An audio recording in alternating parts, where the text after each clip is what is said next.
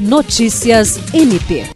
O Ministério Público do Estado do Acre, por meio do Núcleo de Apoio Técnico NAT, participou na última semana de uma agenda no Ministério Público do Estado do Pará, visando um intercâmbio para troca de experiência e informação na área de meio ambiente.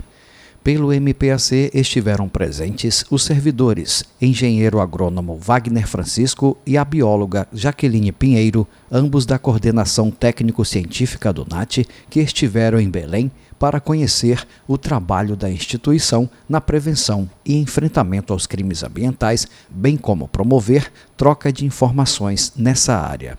A coordenadora do NAT, promotora de justiça Marcela Osório, explicou que o objetivo foi o de buscar estreitar esse relacionamento a fim de aprimorar os trabalhos que estão sendo produzidos no NAT do MPAC para subsidiar a atuação tanto da Força Tarefa de Combate às Queimadas quanto ao desmatamento ilegal e toda a ação do MP do Acre na área ambiental.